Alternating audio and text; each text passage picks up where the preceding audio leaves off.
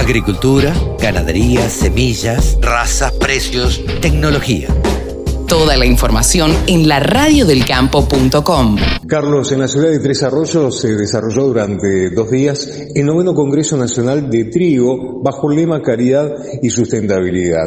Fueron 45 disertantes, argentinos y del extranjeros, que hablaron de diferentes temáticas, más de mil participantes online durante las dos jornadas. Se disertó sobre mejoramiento genética y biotecnología, sobre manejo de cultivos y de nuevas tecnologías aplicadas, pero no solamente de eso, también, por supuesto, de calidad industrial, de post cosecha y de protección vegetal, entre muchos temas. Nosotros tuvimos la posibilidad de hablar con varios de los actores y estas son las entrevistas. Bien, estamos con Paula Pérez Mate, que es la directora de la Chacra Integrada Barrow, porque en el marco de este congreso parte de la organización estuvo la Chacra y por supuesto muchos de los disertantes, sobre todo aquellos que hablan sobre temas de investigación, son de la chacra que tiene, como siempre decimos, la particularidad de depender del Ministerio de Desarrollo Agrario de la provincia de Buenos Aires y del INTA. Paula, contanos y contale a la audiencia cómo ha sido esta sumatoria en principio de instituciones, de empresas, para que el Congreso ayer y hoy haya sido un éxito. Bueno, sí, te cuento.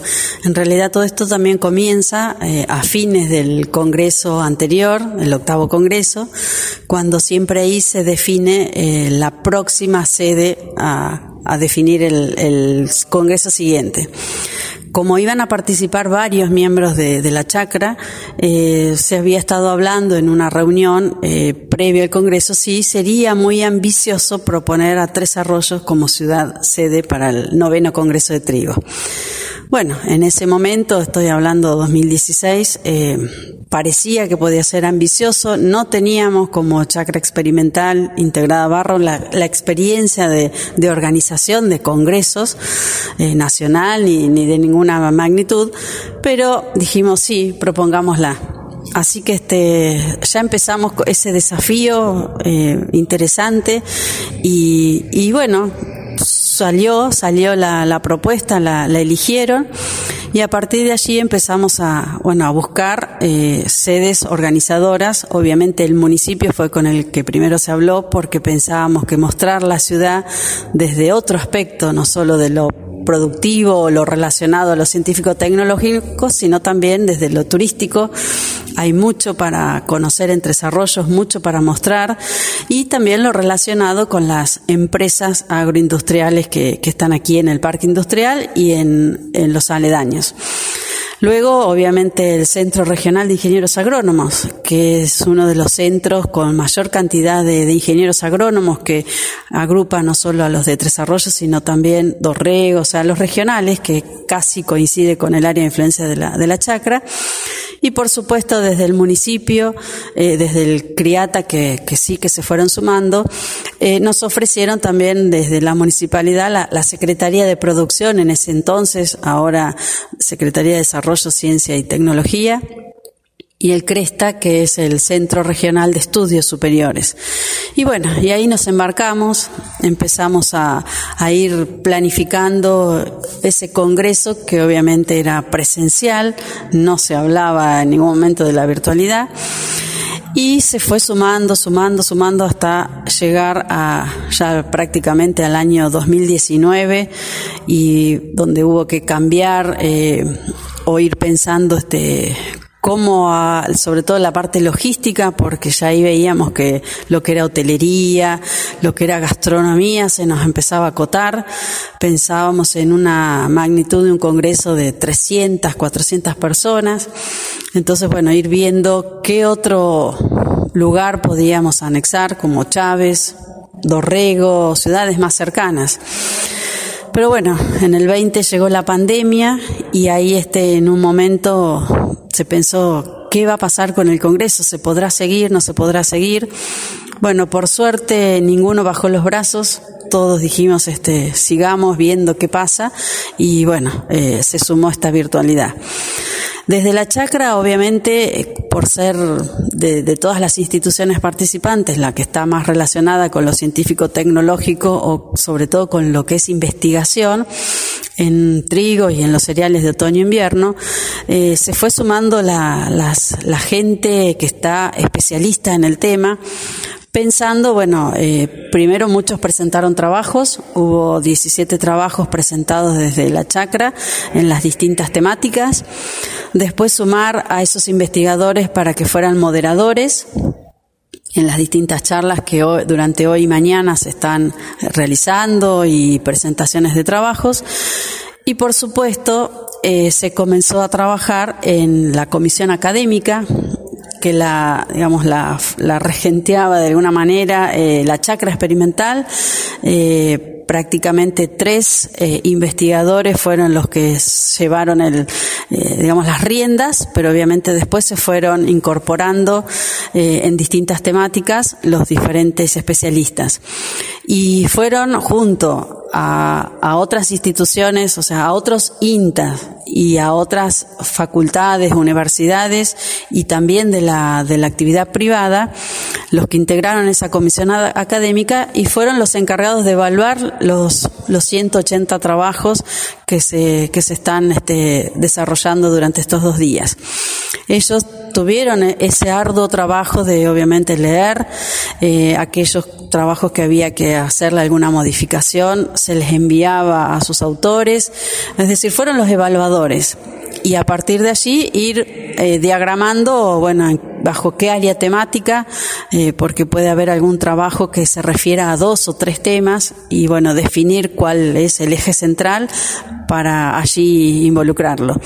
Así que bueno, desde la chacra, eh, esa comisión académica tuvo mucho, mucho por hacer eh, y todavía, o sea, una vez finalizado el Congreso, seguirán, porque la idea es, bueno, que, todos los participantes puedan acceder eh, a través de un link a todos los trabajos que se han presentado, también a, recibir los certificados de participación o de asistencia al Congreso y eso también es parte de la comisión académica.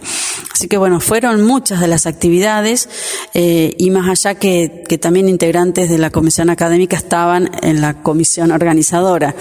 Eh, se le dedicó mucho tiempo eh, durante muchos años, porque fueron cinco años de trabajo y les puedo decir que eran reuniones, primero fueron mensuales, después quincenales y, y durante los últimos años semanales, porque bueno, eh, a medida que te va llegando la, la fecha, eh, son o más problemas o diferentes problemas y, y tenés que ir cubriendo.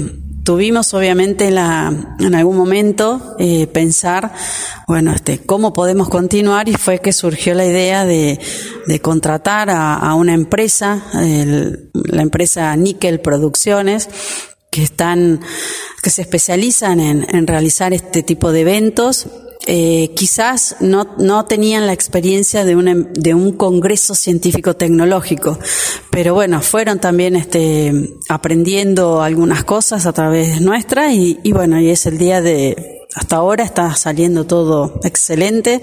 Tenemos muy buena nitidez, muy buena conexión, que por supuesto este, desde el municipio de Tres Arroyos con la cooperativa eléctrica eh, son los que también nos están ayudando a que no se nos corte internet o que no tengamos percances que, bueno, obviamente imprevistos puede haber, pero todo lo previsible creo que está hasta ahora cubierto.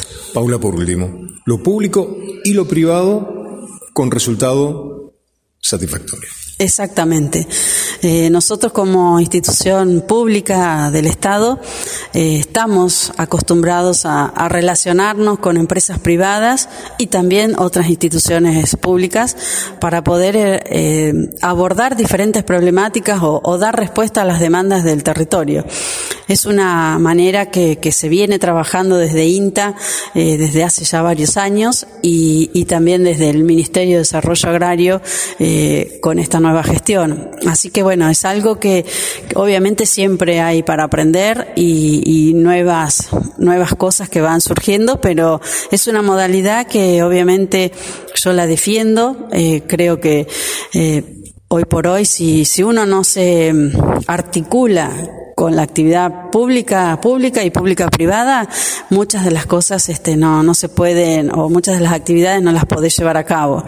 Y los resultados obviamente no serían los mismos. Este Congreso eh, creo que es uno de los ejemplos, eh, una de las experiencias que nos va a quedar muy marcado. Yo decía ayer, no solo a la chacra, porque obviamente como institución organizadora, la magnitud de este Congreso es el primer Congreso Nacional que, que organizamos y, y, obviamente este va a quedar grabado.